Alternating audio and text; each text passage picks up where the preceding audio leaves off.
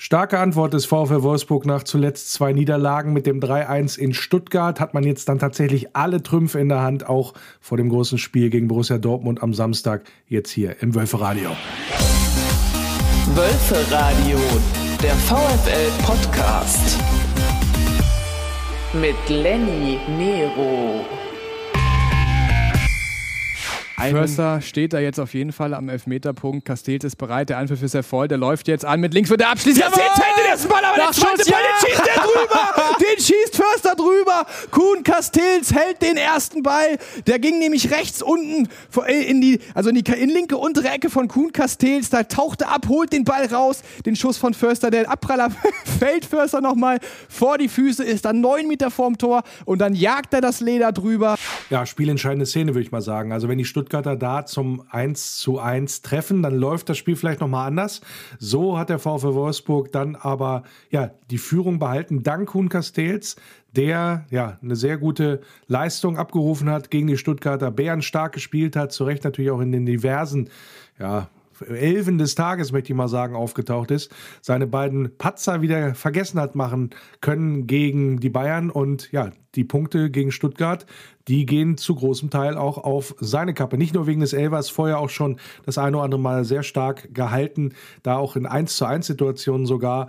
Und da muss man wirklich sagen, Kuhn wieder in der Form, wie wir ihn die ganze Saison auch schon erlebt haben. Aber nicht nur das, wir haben ja auch ein paar schöne Tore erzielt und äh, die wurden ähnlich abgefeiert bei Wölfer Radio Arena Live von Jan und Tim in dem Fall, wie ja, der Elfmeter oder der, der Elfmeter-Killer Kuhn. Und äh, da hören wir jetzt auch noch mal kurz rein in die beiden Tore zum 1 zu 0 und zum 2 zu 0. Höhe des 16. Es kommt jetzt die Flanke rein, aber ein Weghorst kommt da nicht ran. Zweiter Ball landet da beim Rückkommen Schlager. Der Zieber mit links ab und der ist drin! Und der ist drin! Eiskalte Putze von Xaver Schlager aus dem Rückraum abgezogen, holt er sich diesen zweiten Ball. Xaver Schlager ist es jetzt, der den Ball nach rechts rausgibt. Auf Brekalo ziemlich unübersichtliche Situation. Jetzt hier Baku im Ballbesitz, gibt raus auf Brekalo. Der da versucht den Ball in die Mitte zu flanken. Jawohl! Wout Weghorst 2 zu 0. Wie geil ist das denn? Postwendend schlägt der VfL hier zurück aus einer unübersichtlichen Situation am rechten 16er. Er kriegt dann Breckerlo die Pille, der flankt den rein und dann steht in der Mitte Wout Weghorst und das Kopfballungeheuer dieser Saison schlägt wieder zu. Ja, besonders für Xaver Schlager hat es mich gefreut, da das 1 zu 0, tolle, trockene Abnahme da aus dem Background. Da hätte man tatsächlich auch in der Saison das eine oder andere Tor mehr erzielen können. Aber der VfL insgesamt ja, was das Thema Weitschüsse angeht, glaube ich, mit die erfolgreichste Mannschaft in der Liga oder sogar die Top-Truppe, was das ja, Thema Weitschusstore angeht. Ich glaube, nur noch die Bayern sind besser. Aber ansonsten, ja, tolle Sache, belohnt man sich auch. Also für jemanden, der so viel arbeitet, Xaver Schlager, freut mich das natürlich sehr, wenn er dann auch mal zum Abschluss kommt und dann auch ein schönes Tor erzielt. Ja, und das zweite Ding durch Wout natürlich auch nicht wesentlich schle schlechter, sagen wir es mal so. Endlich mal auch eine präzise Flanke. Also da hatten wir ja insbesondere im Spiel gegen die Bayern, haben ja die Zahlen dann auch gezeigt, so ein bisschen das Problem, dass da kaum die Flanken angekommen sind. Jetzt in dem Fall Josep Breckerlo auch stark Form verbessert nach seinem Patzer da in Frankfurt, der Denkpause über weite Strecken gegen die Bayern. Der hat dann jetzt auch mit zwei Torvorlagen gezeigt, dass mit ihm da zu rechnen ist, zumindest in solchen Spielen. Und dann wird die Pflichtaufgabe bei allem Respekt gegen ähm, ja, VfB Stuttgart Stuttgart dann auch erledigt. Und das geht halt auch nur, wenn man so effizient spielt, wie es der VfL gemacht hat und mit ja, schönen Toren dann letztendlich sich auch belohnt hat für eine Leistung. Von Anfang an sehr, sehr griffig drin gewesen in der Partie. Und ja, ein bisschen Glück, möchte man sagen, mit Glück und Kuhn Castells dann die Partie relativ gut im Griff gehabt, möchte ich sagen. Ein bisschen zu viel zugelassen für meine Verhältnisse, wo ich sage, ah, das gefällt mir jetzt nicht so sehr. Also da war man nicht so souverän, wie man es eigentlich von der Spitzenmannschaft in der Bundesliga vielleicht erwarten könnte. Hat man viel zugelassen, hat man auch zu oft den Ball verloren von Seiten des VfL Wolfsburg. Aber ich denke, da können wir ja mit leben in, im Nachhinein und deswegen haben wir dann auch und das finde ich halt das Gute, wir haben es dann nicht nach Hause verwaltet, sondern können dann auch zufrieden sein, indem wir halt noch das 3-0 nachgelegt haben. Von Yannick Gerhardt freut mich auch für den Jungen, war ja auch ein bisschen so als Chancentod verschrien in der Vergangenheit, weil er da viele klare Gelegenheiten auch ausgelassen hat. Jetzt macht das und jetzt macht das sehr, sehr schön und das hören wir uns auch nochmal an bei Jan und Tim im Wölferadio bei Wölferadio Arena Live. Und jetzt mal mit einer guten Umschaltsituation. Weghorst ist es, der den Ball da festmachen kann. Findet Brekalo auf der rechten Seite. Was macht er mit dem rechten Fuß? Lässt den ersten aussteigen. Dann kommt Gerhard und er macht ihn rein! er fliegt in den Winkel, in den linken oberen Winkel. Sinedin Gerhard. Unfassbar gute Abnahme nach Vorlage von Brekalo. Ja, Sinedin Gerhard habe ich auch noch nicht gehört. er wahrscheinlich auch nicht, sagen wir es mal so. Aber egal, schönes Ding, wirklich auch wieder die Übersicht behalten von Breckerloh und dann spielt er den rüber. Und da gab es in der Vergangenheit, in vergangenen Spielen öfter mal so eine Situation, wo man sich gedacht hat, okay, wenn der Ball jetzt im letzten Drittel mal präzise tatsächlich zum Mitspieler kommt, wie in dem Fall dann auch zu Yannick Gerhardt, da haben wir in der Vergangenheit häufiger mal nichts draus gemacht. Jetzt machen wir da den Deckel drauf, 3-0 und genauso muss es sein. Aber auch da in der Phase muss ich sagen, im Anschluss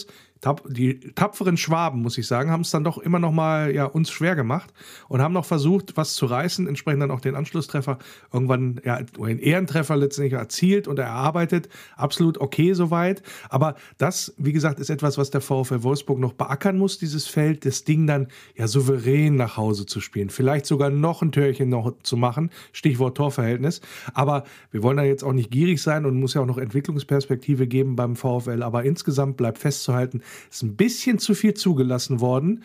Und ja, das hätte dann auch, insbesondere wenn der Elfmeter reingeht, auch nach hinten losgehen können. Aber da der VfL effizient war, Maximilian Arnold hat es auch betont, dass man brutal effizient gewesen sei. Und man hat natürlich aber auch ja nicht nur die Tore gemacht, sondern auch insgesamt überzeugt, vor allen Dingen auch in weite Teile der ersten Halbzeit. Der zweiten war so ein bisschen gebremster Schaum, hatte ich so den Eindruck. Aber trotzdem dann auch weiter nach vorne gespielt, nicht nur verwaltet, das Tor gemacht zum 3 zu 0 und damit war es dann durch. Und der Pflichtsieg die drei Punkte eingefahren und ja, jetzt kann Dortmund kommen. Und die aktuelle Situation beim VfL Wolfsburg möchte ich jetzt auch bereden hier in der englischen Woche mit meinem ersten Gast. VfL intern. Ja, mein erster Gast heute im Wölfe Radio. Freue mich auch wieder sehr, dass er mal wieder zu Gast ist bei mir. Und das ist unser Fanbeauftragter und gleichzeitig natürlich Vereinslegende Holger Ballwanz. Grüß dich, Holger. Ja, hallo Lelli, hallo liebe Zuhörer. 3-1 in Stuttgart gewonnen. Wie hast du es gesehen? Wie bewertest du es insgesamt, den Auftritt der Mannschaft? Ja, also es war wieder, glaube ich, eine, eine konzentrierte äh, Leistung, die die Truppe da abgeliefert hat. Äh, sicherlich in der einen oder anderen Situation, äh, wo das Beispiel Elfmeter auch ein bisschen Glück gehabt oder halt einen überragenden Torwart. Äh, sicherlich war es in der ersten Halbzeit auch aus meiner Sicht ein enges Spiel. Äh, aber halt mit den äh, entscheidenden Punkten für uns. Das heißt, äh, die Mannschaft war unwahrscheinlich effektiv vor dem Tor. Und äh, ja, dadurch dann auch unterm Strich, glaube ich, am Ende verdient gewonnen. Ja, bleiben wir erstmal beim Positiven. Drei Tore gemacht, Effektivität hast du angesprochen. Ähm, insbesondere so Spieler, die vorher auch so ein bisschen in der Kritik standen, beziehungsweise äh, wenn man Kuhn Castells, Kuhn Castells nimmt, da hat der Maxi Arnold, äh, Maximilian Arnold ein bisschen flapsig gesagt, er hat ja auch was gut zu machen mit seiner Leistung, hat er überragend gehalten gegen Stuttgart. Und äh, ja, auch Josef Breckerloh mit zwei Torvorlagen, vorher ja auch ein bisschen sogar von Jörg Schmatke angezählt worden. Äh, sind das auch so für dich die Highlights im Spiel gewesen? Gewesen, also auf personeller Seite. Ja, definitiv. Äh, man sieht so ein bisschen bei, bei äh, Maximilians Arnolds Aussage über Kuhn, sieht man auch, glaube ich, im Moment den, äh, den Zusammenhalt in dieser Mannschaft und dass man auch mal vielleicht über den anderen mal einen kleinen Spruch machen kann, zeigt für mich eine gute Stimmung irgendwoher. Und ja, die Spieler, die, die halt dann äh, gefordert sind, wenn sie dann die Chance bekommen, machen das aus meiner Sicht auch sehr gut. Äh, Josip hat äh, ein bisschen nach dem Frankfurt-Spiel, glaube ich, ein bisschen Druck gekriegt äh, und hat das natürlich gestern hervorragend gemacht mit zwei Vorlagen äh, und hat gezeigt, dass er natürlich auch äh, die letzten vier Spiele auf dem, auf dem Platz stehen will. Was auffällig aber auch war, vielleicht auch bedingt durch die vielen Umbauten, war, dass die Abwehr nicht so ganz sattelfest gewirkt hat in der einen oder anderen Situation, sich da auch sehr stark hat zum Teil auskontern lassen, vor allen Dingen auch in Hälfte 1, da hätte es ja auch gerne 7 zu 4 stehen können, hatte ich so den Eindruck, was das angeht. Äh, machst du das tatsächlich auch nur an den personellen Änderungen fest oder siehst du auch quasi noch so andere Sachen, die in der Abwehr nicht so gut gelaufen sind, wo du sagst, ah, da müssen wir wieder ein bisschen mehr den Fokus drauf legen? Ja, es war äh, so bei der Chance von, äh, ich weiß jetzt gar nicht genau, wie er heißt, der Stürmer, äh, äh, den Kuh natürlich überragend hält, äh, wo man auch 1-0 Rückstand gehen kann, da hat man gesehen, das waren wir, da waren wir relativ offen auf der linken Seite. Es gab, glaube ich, auch in der zweiten, in der ersten Halbzeit dann nochmal so eine Aktion, äh, dass der Ball auf der halbrechten Stuttgarter Angriffsseite diagonal auf die linke Seite gespielt wird. Und da sahen wir natürlich auch in der Abwehr nicht so gut aus. Aber das ist aus meiner Sicht dann halt auch geschuldet gewesen, dass man im Mittelfeld den Ball äh, möglicherweise relativ leicht verloren hat.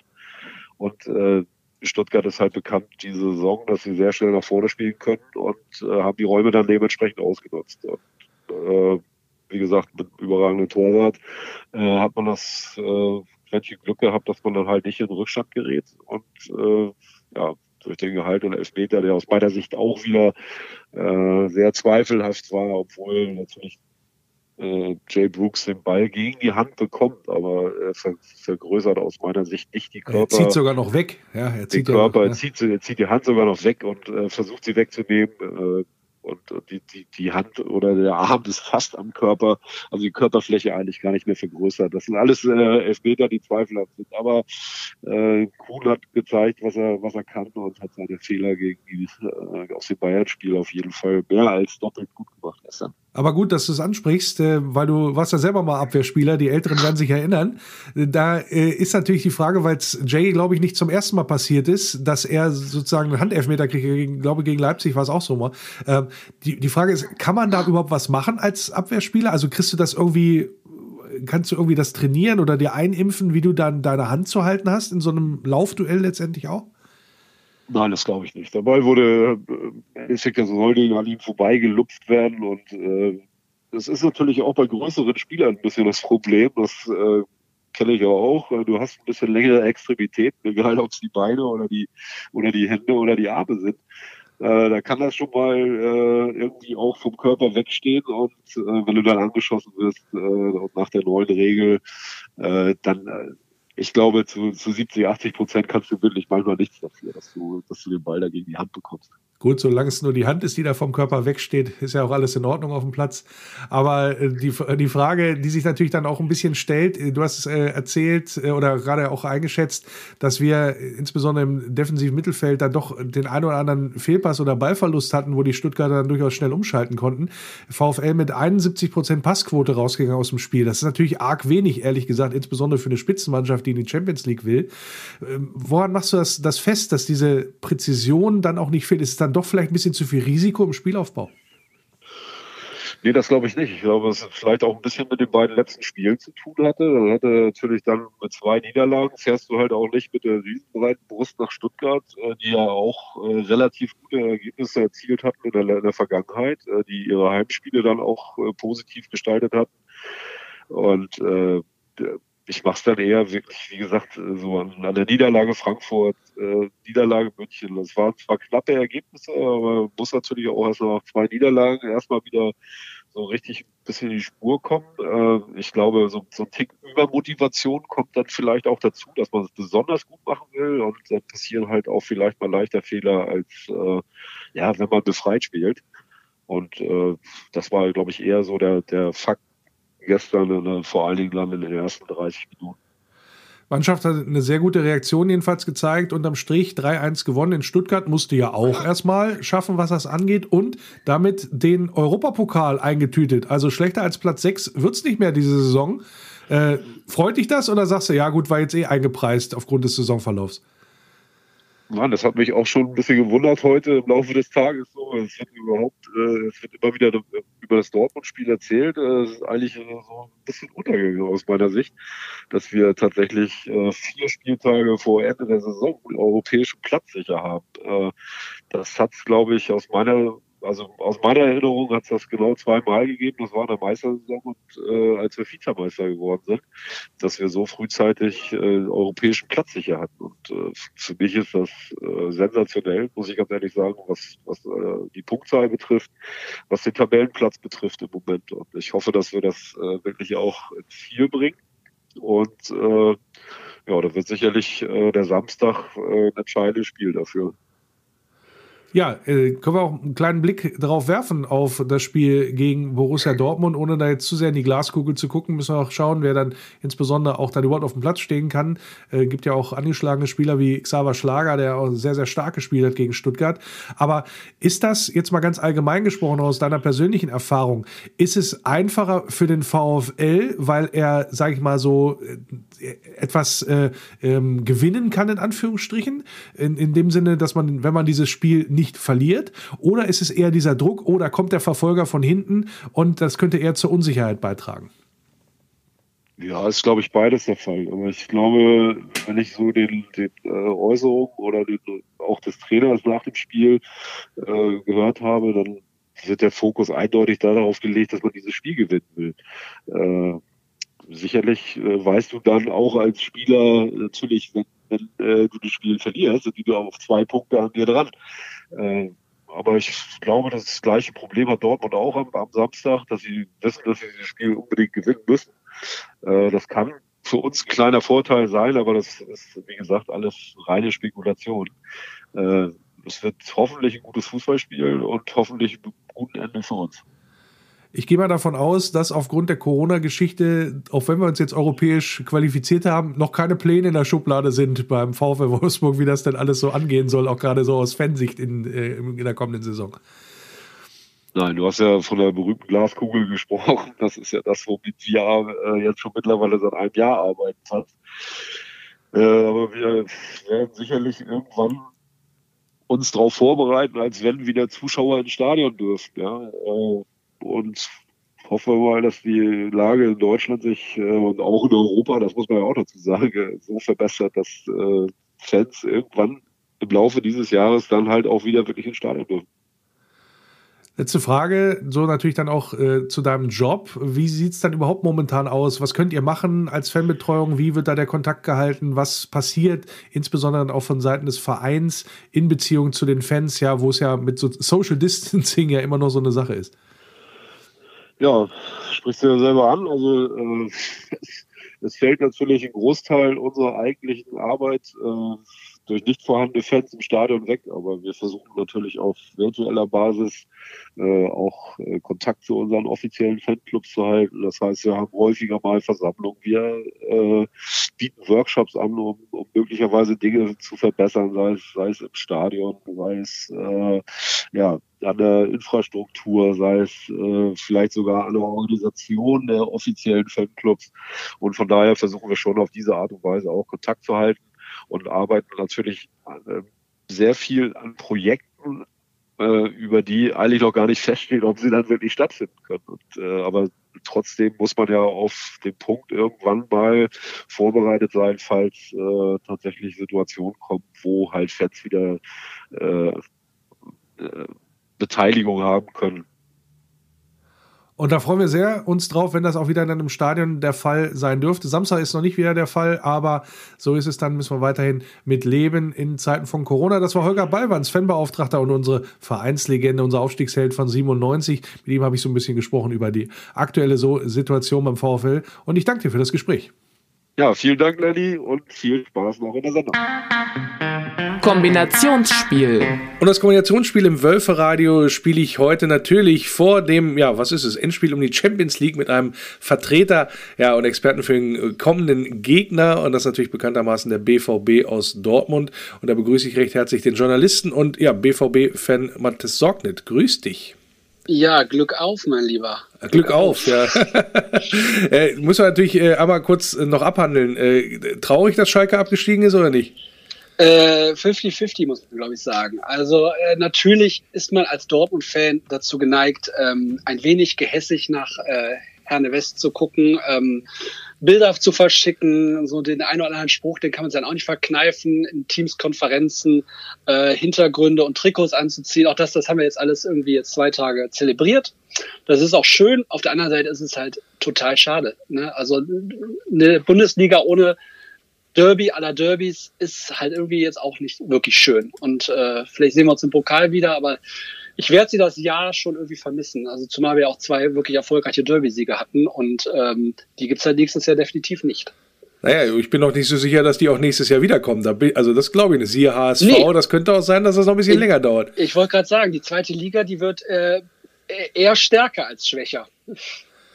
Gucken wir mal auf die aktuelle Situation. Ist ja, eine Kopf an Kopf rennen will ich noch nicht sagen, aber ist ja durchaus nicht unspannend, was da im Rennen um die Champions League passiert. Äh, gestern ein knappes, äh, ja, ein knapper Erfolg gegen Union Berlin. Äh, Frage zum Einstieg: Hat äh, Andi Möller eigentlich angerufen und Marco äh, Reus schon beglückwünscht zu seiner Einlage da? Äh, wir haben da heute lange drüber diskutiert mit mehreren Kollegen. Ähm, ich glaube, wir müssen nicht darüber streiten, dass das, äh, sagen wir so, ganz, kein, ganz klares Foul war. Ich formuliere es mal so. Ich möchte es jetzt auch nicht als glasklare Schwalbe äh, vermelden. Ich glaube, äh, so ein bisschen dieses, dieses Drecksau, das hat man zuletzt bei Reus vermisst. Äh, das, damit hat er sich jetzt so, äh, sagen wir so, semi-günstig, zumindest für die Medien, zurückgemeldet.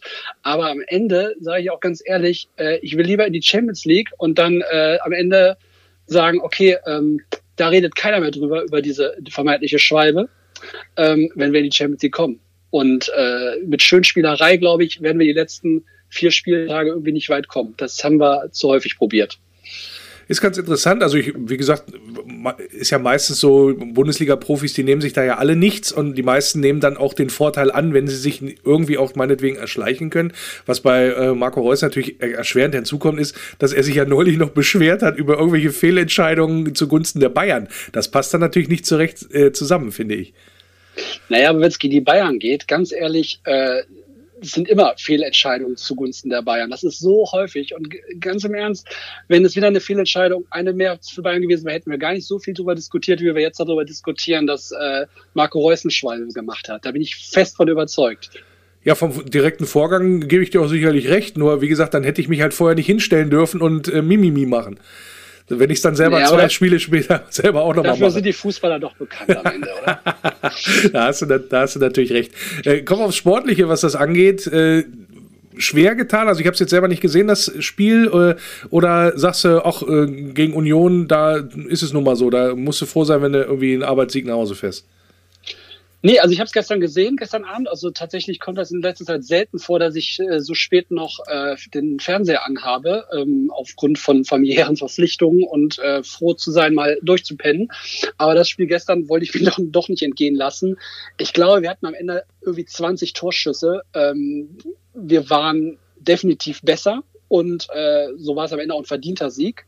Ähm, Union hatte wenige Chancen. Die Chancen, die sie hatten, die waren, die waren gut, keine Frage. Und es hätte auch wieder in die Hose gehen können. Von daher war ich schon ziemlich erleichtert, dass das gestern geklappt hat. Das war nicht selbstverständlich. Aber wir waren doch die bessere Mannschaft. Und vorm Spiel muss man einfach sagen, ich meine, Union ist Achter gewesen äh, oder ist jetzt immer noch Achter. Das ist halt auch kein Sieg, den man so eben mitnimmt. Also vor zwei Jahren hat man vielleicht nur gesagt, oh ja, Union Berlin, ne, Aufsteiger, pff, kein Problem. Aber die haben sich mittlerweile echt da oben ver äh, verfestigt. Ja, kann ich bestätigen, was du sagst. 20 zu 5 Torschüsse für den BVB am Ende, 85% Passquote, 57% Zweikampfquote, auch ungewöhnlich, finde ich, für ein Spiel dann gegen Union Berlin. Also, dass man da sich dann auch äh, auf dieser Weise da offensichtlich ja Respekt verschaffen hat. Also, ich äh, verschafft hat. Ich äh, würde es auch unter der Kategorie Arbeitssieg da letztendlich einordnen.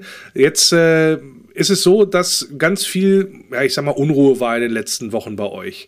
War auch dann geprägt von wechselhaften Ergebnissen. Wie bewertest du denn eigentlich so mal generell die Saison hier? Also es war ja sehr turbulent in Anführungsstrichen bei Borussia Dortmund. Oder nicht in Anführungsstrichen, es war ja so. Nee, es war, es war tatsächlich, es war so, so für den Fan ein klassisches Auf und Ab. Also zum einen ist es natürlich die Situation, und das, das glaube ich, darf man echt nicht unterschätzen, in einem leeren Stadion zu spielen. Das äh, ist gerade in Dortmund immer ein Fund gewesen, wenn da die, wenn die Süd komplett da war. Da haben wir auch Spiele gewonnen, die wir sonst verloren hätten. Das ist halt dieses Jahr fällt das komplett weg. Und letztes Jahr ist es auch schon fast komplett weggefallen.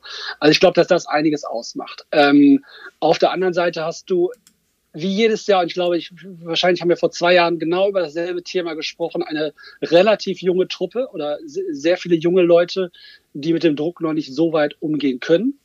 Ähm, das kommt, glaube ich, auch wieder erschwerend hinzu. Das heißt, du hast keine wirkliche Konstanz und du hast, äh, du spielst tolle Spiele teilweise gegen die oben und äh, gegen die unten äh, ist, ist die Einstellung so, ja, das fahren wir schon irgendwie nach Hause und dann, äh, ja, dann spielst du, dann verlierst du irgendwie gegen Stuttgart, so mal als Beispiel, zum Beispiel. Oder äh, machst einen Unentschieden gegen Bielefeld. Und das darf dir halt nicht passieren, wenn du oben mitspielen möchtest. Und da will ich jetzt gar nicht sagen, Meister werden. Äh, ich glaube, da äh, alles, alles hinter Platz eins ist, äh, ist, äh, ist noch frei.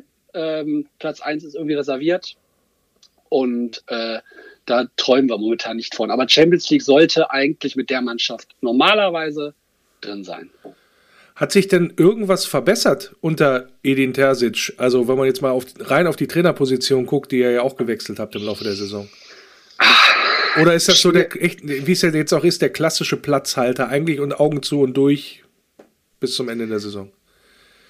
Teils, teils auch da bin ich so ein bisschen, ich habe da habe ich auch so ein bisschen gemischte Gefühle. Also ich finde, Edin Terzic macht grundsätzlich eine tolle Arbeit. Man muss aber auch da äh, ein Aber machen aber er hat natürlich auch äh, bisher noch nicht viel erreicht. Also er wird natürlich, äh, er konnte, er konnte irgendwie nur gewinnen mit so einer Position, äh, mit so, mit so, mit so einem plötzlichen Aufstieg als Trainer von von Borussia Dortmund. Ähm, was haben wir über den äh, schlechtesten, besten Trainer aller Zeiten bei Dortmund irgendwie geschimpft, äh, weil, weil er genau das nicht gemacht hat, was Terzic jetzt macht. Irgendwie mit Leidenschaft die Spieler anschreien, die Leute motivieren. Das hat halt Favria äh, überhaupt nicht mehr gemacht oder nie gemacht. Ich sag mir einen Verein, wo er das gemacht hat. Aber äh, so ein ruhiger Trainer. Wir wollten einen, der laut ist. Das, das hat Terzic. Dafür fehlt Terzic, glaube ich, an anderen Sachen. Ich weiß nicht, ich, ich kann es nicht beurteilen, wie er, die, wie, wie, wie er mit den Jungs trainiert grundsätzlich. Ähm, da hat am Anfang hat es noch arg gehakt. Ich habe auch gedacht, oh Gott, ob der die Saison überhaupt zu Ende macht. Ähm, jetzt, glaube ich, hat es ja nach, keine Ahnung, nach ein paar Spielen dann doch irgendwann Ruhe reingebracht. Man wusste, okay, da ist ein neuer Trainer, der kommt. Wir haben jetzt den Trainer, den haben wir jetzt noch bis Ende der Saison. Wir wissen, wie es weitergeht. Ich habe das Gefühl, dass das ein bisschen Ruhe ins Umfeld gebracht hat, äh, auch zu, der Mannschaft, dass sie wissen, okay, wir spielen jetzt nochmal das Ding zu Ende. Wir wollen äh, machen, dann gibt's gibt's einen Neuanfang mit Rose. Ich glaube, das, das spürt man so ein bisschen, dass dann irgendwann auch die, die Ruhe wieder zurückkam.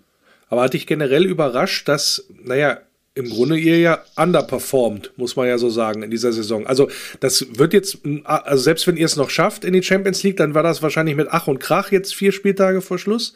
Und so die, die klassische Nummer, zweite Kraft in Deutschland oder meinetwegen im Zweikampf mit Leipzig um die zweite Kraft in Deutschland, da habt ihr abreißen lassen. Würdest du das auch so sehen? Definitiv die Saison, ja. Ja, und äh, das, das lässt sich auch nicht auf irgendwelche Verletzungen oder so schieben. Also am Ende haben wir wie ich eben sagte, Spiele verloren, die du nicht verlieren darfst. So, die darfst du einfach nicht verlieren, wenn du oben mit, äh, mitziehen willst. Leipzig spielt seit Jahren konstant. Also die, die spielen konstant ein Niveau und dieses Jahr waren einfach die anderen schlechter. So. Also und Leipzig war wie immer und äh, wir waren schlechter. Wir, wir haben underperformed, wie du sagst obwohl ihr ja personell insgesamt ja nicht großartig schlechter seid, möchte ich mal sagen. Im Gegenteil, ähm, da sind ja auch wahrscheinlich noch einige Abgänge zu verzeichnen im Sommer. Hängt das wirklich davon ab, ob jetzt die Champions League erreicht wird oder nicht? Oder sind so Sachen wie mit Sancho, der ja quasi schon hart umworben war in der vergangenen Saison, Haaland ist immer wieder ein Thema, wird ja auch schon überall feil geboten, wie auf dem Bazar, was das angeht. Äh, rechnest du damit, dass die Mannschaft überhaupt so zusammenbleibt? Also nein. Ganz, nein, nein. Also äh, ich sage so, wenn man, wenn man den Worten von Aki Watzke glauben mag oder von Susi Zorg, dann äh, bleibt die Mannschaft so zusammen. Äh, Sancho hat Vertrag, Holland hat Vertrag. So, erstmal, das ist erstmal, das sind glaube ich so zwei wichtige Säulen. Wenn du die hältst, dann wirst du nächstes Jahr äh, auch wieder weiter oben mitspielen. Äh, hoffentlich. So. Äh, nichtsdestotrotz ist natürlich die finanzielle Situation einfach schlichtweg nicht, äh, nicht zu unterschätzen. Also äh, wir sind finanziell haben wir uns ähm, haben, haben wir, wir haben gut gewirtschaftet. Wenn aber natürlich, und das, so ist es einfach, eine 100 Millionen Offerte für einen Spieler wie Sancho oder Holland kommt, dann musst du einfach darüber nachdenken. Also äh, ich meine, es ist ein wirtschaftlicher, ne, also, du kannst in diesen Zeiten nicht äh, kategorisch alles ausschließen. Also ich würde mich würde es nicht wundern, und es ist kurz zu mich würde es nicht wundern, wenn Sancho und Haaland noch gehen. Ich halte es aber auch für möglich, dass sie trotz verpasster Champions League Quali bleiben. Und dann Europa League spielen. Und dann Europa League spielen. Okay. Das ist mal ein Wort. Bin ich mal gespannt, ob das tatsächlich so eintritt. Kommen wir mal auf das Spiel am äh, Samstag zu sprechen. VfL Wolfsburg empfängt den BVB. Äh, einer, der nicht dabei sein wird, ist Mats Hummels, ist gesperrt mit der gelben Karte, mit der fünften, glaube ich. Ähm, ja, Nachteil? Ja. naja, sagen wir so. Das Foul war saudämlich. War in einer, in einer, in einer Situation, das hat er aber auch direkt selbst gemerkt, völlig unnötig, da zu faulen. Ähm, so gesehen dämlich. Ähm, der fehlt uns natürlich auf dem Platz, der fehlt uns auch in der Abwehr. Aber ähm, wenn, du, wenn, du, wenn du einmal guckst, wer, Sagadu ist verletzt. Punkt. So, der, ist, der kann Hummels nicht ersetzen. Der kann Hummels von der Größe ersetzen, aber von der Einstellung nicht. Wir haben aber immer noch einen Emre Can auf der Bank, der kann Mittelfeld, aber der kann auch Innenverteidigung und der kann zusammen mit Akanji in der Abwehr genau das Gleiche reißen. Also ohne jetzt zu sagen, dass Hummels eins zu eins ersetzbar ist, aber den Schan kriegt das genauso hin. So. Also äh, da würde ich jetzt nicht sagen, das ist, das ist, das ist unmöglich. So. Und worauf wird es denn besonders ankommen? Also welches Duell will ich jetzt nicht sagen, aber welcher, welcher Faktor äh, rechnest du jetzt, ist sehr, wird spielentscheidend sein? Jetzt sag nicht die Tore. Aber. Nö, nee, ich glaube, dass das ähnlich, also ich glaube, ich vergleiche das so ein bisschen mit Union Berlin, auch das, das, das, das wird ein Arbeits, also das, das wird ein wirklich schmerzhaftes Spiel. Ich glaube, insbesondere im Mittelfeld, äh, wenn ich mir so die Namen sowohl von Wolfsburg als auch von äh, Dortmund anschaue, ähm, da wird's, ja, da wird, da wird ordentlich zugetreten am Ende. Und ich glaube, da wird sich das auch entscheiden, wer da am Ende mehr einstecken kann und äh, besser austeilt.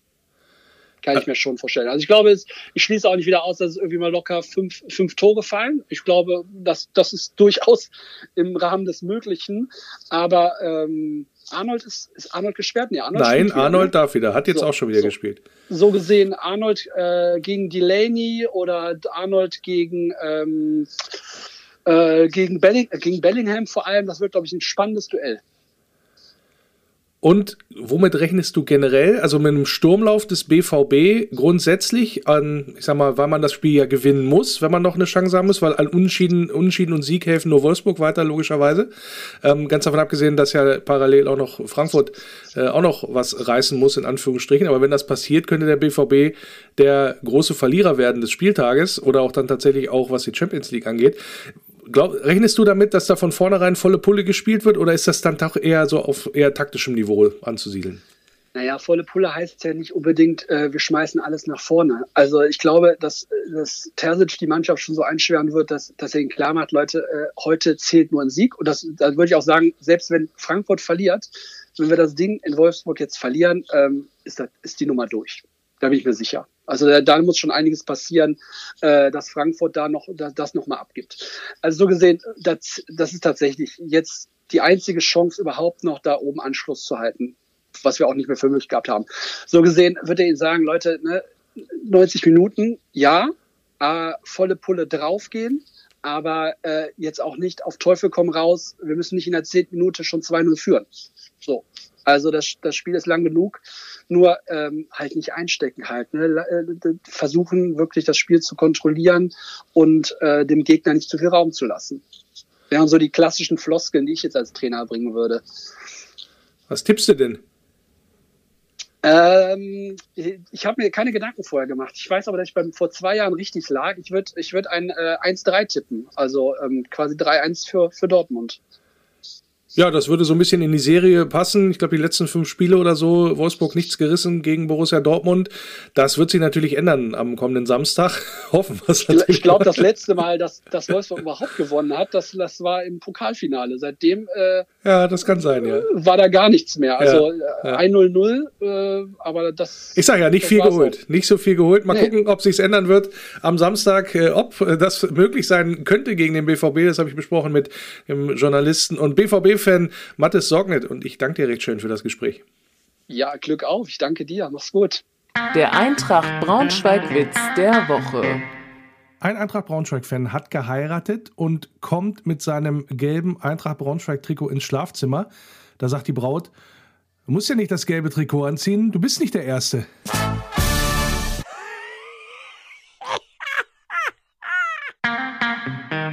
Faninfos Doppelsieg für die Wölfe, wer es noch nicht mitgekriegt hat. Maximilian Arnold und Lena Gößling. Die sind äh, Niedersachsens Fußballer des Jahres quasi geworden. Und äh, das ist eine schöne Geschichte. Kopf an Kopf Rennen sozusagen zwischen zwei Wölfen oder einem Wolf und einer Wölfin. Und am Ende hat sich dann Maximilian Arnold durchgesetzt bei der Wahl von Niedersachsens Sportjournalisten.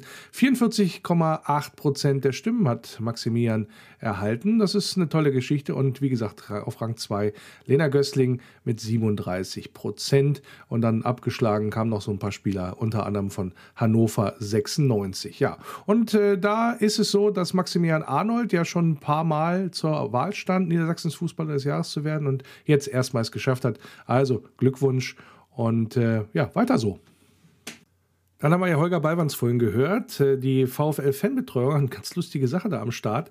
Nämlich, die spielen äh, Quizduell, unter anderem mit anderen Vereinen. Und wer da mitmachen möchte, bekommt erstmal ein paar Infos, äh, unter anderem auf der Facebook-Seite VfL Wolfsburg Fanbetreuung, aber auch, ja, wenn man sich anmelden möchte und mitmachen möchte, Clubs at vfl-wolfsburg.de, dann kann man sich da melden, kriegt man bestimmt auch ein paar Informationen. Ganz lustige Geschichte. Und lustig wird es hoffentlich auch am Samstag, wenn wir gegen den BVB antreten. Dann sind Jan und Pierre Litbarski, Litti ist also wieder mit am Start bei Wölfe Radio Arena Live. Die beiden werden das dann kommentieren, was da sich auf dem grünen Rasen der Volkswagen Arena ereignen wird. Und hoffentlich wird es erfolgreich werden. Also einschalten ab 15.15 Uhr Wölfe Radio Arena Live auf wölferadio.de oder noch besser über die VfL-App. Und ich habe gehört, es gibt immer mal ein paar Probleme, was das Einwählen angeht, in Anführungsstrichen, beziehungsweise das Abrufen über die Internetseite. Da gibt es wohl einen Trick, sagt der VfL Wolfsburg. Es kann sein, dass sich euer Browser die Seite aus dem Cache zieht und der Player Player nicht immer gleich verfügbar ist. Und wenn man den Cache leert, dann ja, gibt es dann den Wölferadio Spaß aufs Ohr. Dann ist auch der Player wieder verfügbar. Probiert es doch einfach mal aus. Der VFL Podcast. Hallo, hier ist Gunka Stels, euer Torwart beim VfL. Ihr hört das Wölferadio. Ja, den hatte ich schon nach dem Spiel gegen die Bayern, den Kuhn, allein um ihn zu unterstützen. Hat offensichtlich, offensichtlich was gebracht.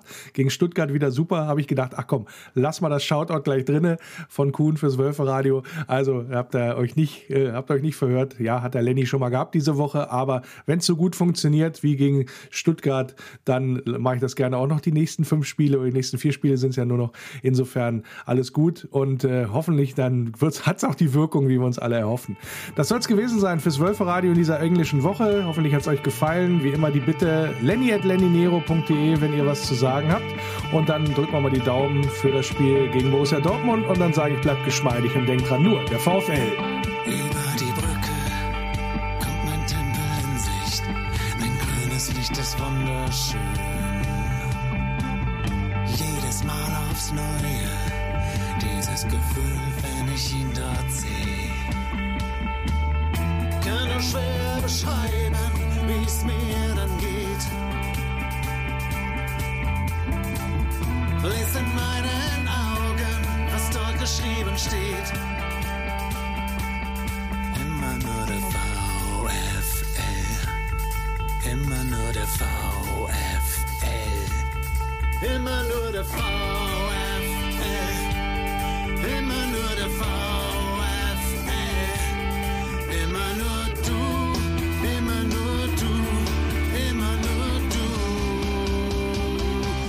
Du. Nur